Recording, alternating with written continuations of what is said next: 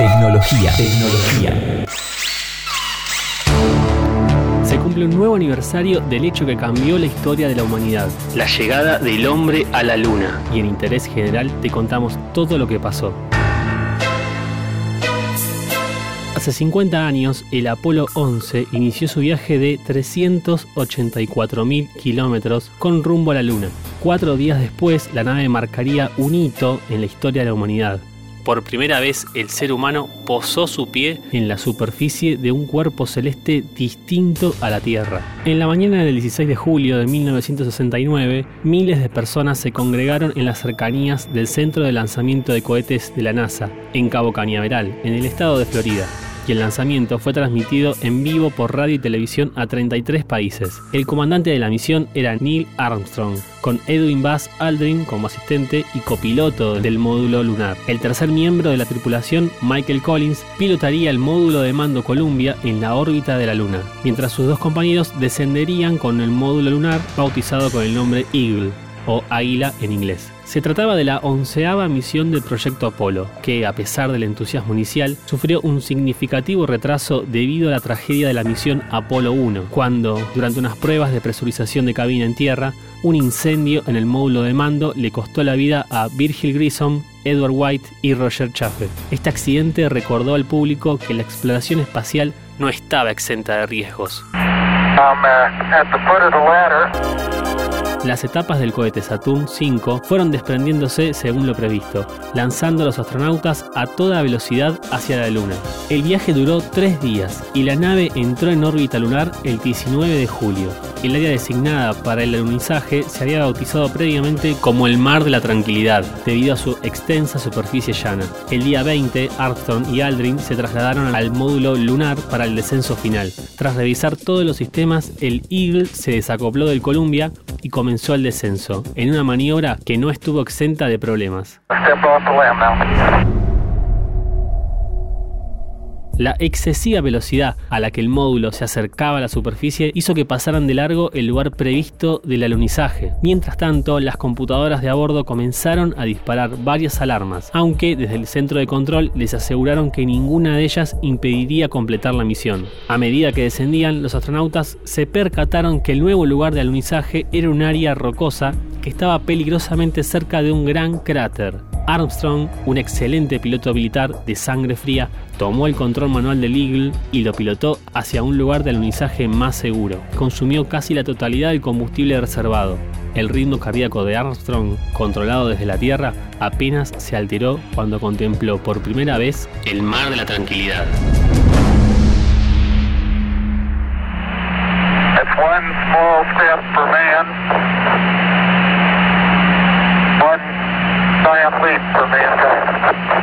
Fue en esta ocasión cuando el comandante Neil pisó la luna y dijo su célebre frase, es un pequeño paso para el hombre, un gran salto para la humanidad.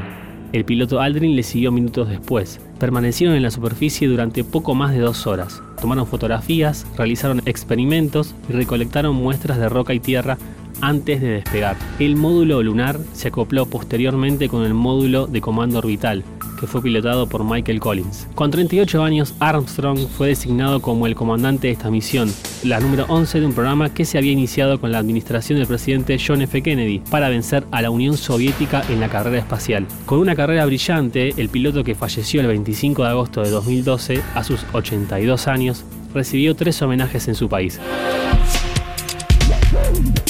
Tras convertirse en la segunda persona que pisó la Luna, Buzz Aldrin continuó trabajando en el área espacial hasta que se retiró de la NASA en 1972. El ex militar ha declarado tener problemas de salud mental que lo llevaron a episodios de depresión, además de alcoholismo, que trató durante años.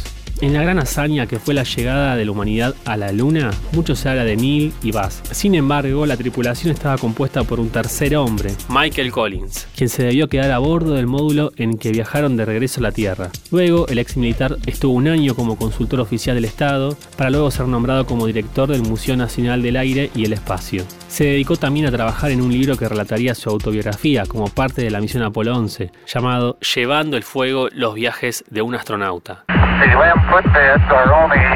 El programa Apolo fue compuesto de diversas misiones luego de la primera visita a la Luna. Apolo 12, la segunda misión de la Luna tripulada, estuvo protagonizada por el comandante Charles Conrad y el piloto Alan Bean se separaron del módulo orbital pilotado por Richard Gordon para poner un pie en la superficie de la Luna el 19 de noviembre de 1969.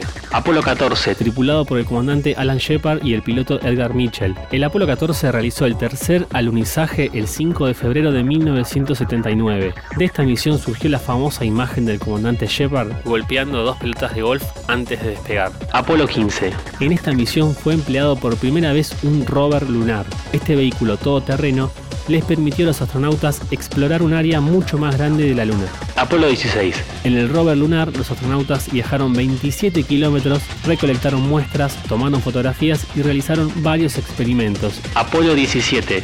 El último viaje tripulado a la Luna fue posible gracias al Apolo 17. La tripulación del Apolo 17 capturó una de las fotos más famosas de la Tierra. En esta imagen se muestra por primera vez desde la zona del mar Mediterráneo hasta la capa de hielo del polo sur de la Antártida la llamaron la canica azul. Es también la foto más descargada de los archivos de la NASA. We choose to go to the moon. We choose to go to the moon in this decade and do the other thing. Not because they are easy, but because they are hard. Pasaron 47 años desde la última vez que el ser humano pisó la Luna. Se dice que en 2024 volvería a darse esta oportunidad, pero aún no está concretado el plan. Es innegable el avance a nivel tecnológico que significó para la raza humana este logro. Se cumplen 50 años de este suceso histórico y en interés general te contamos todos los detalles de la hazaña de Armstrong, Aldrin y Collins.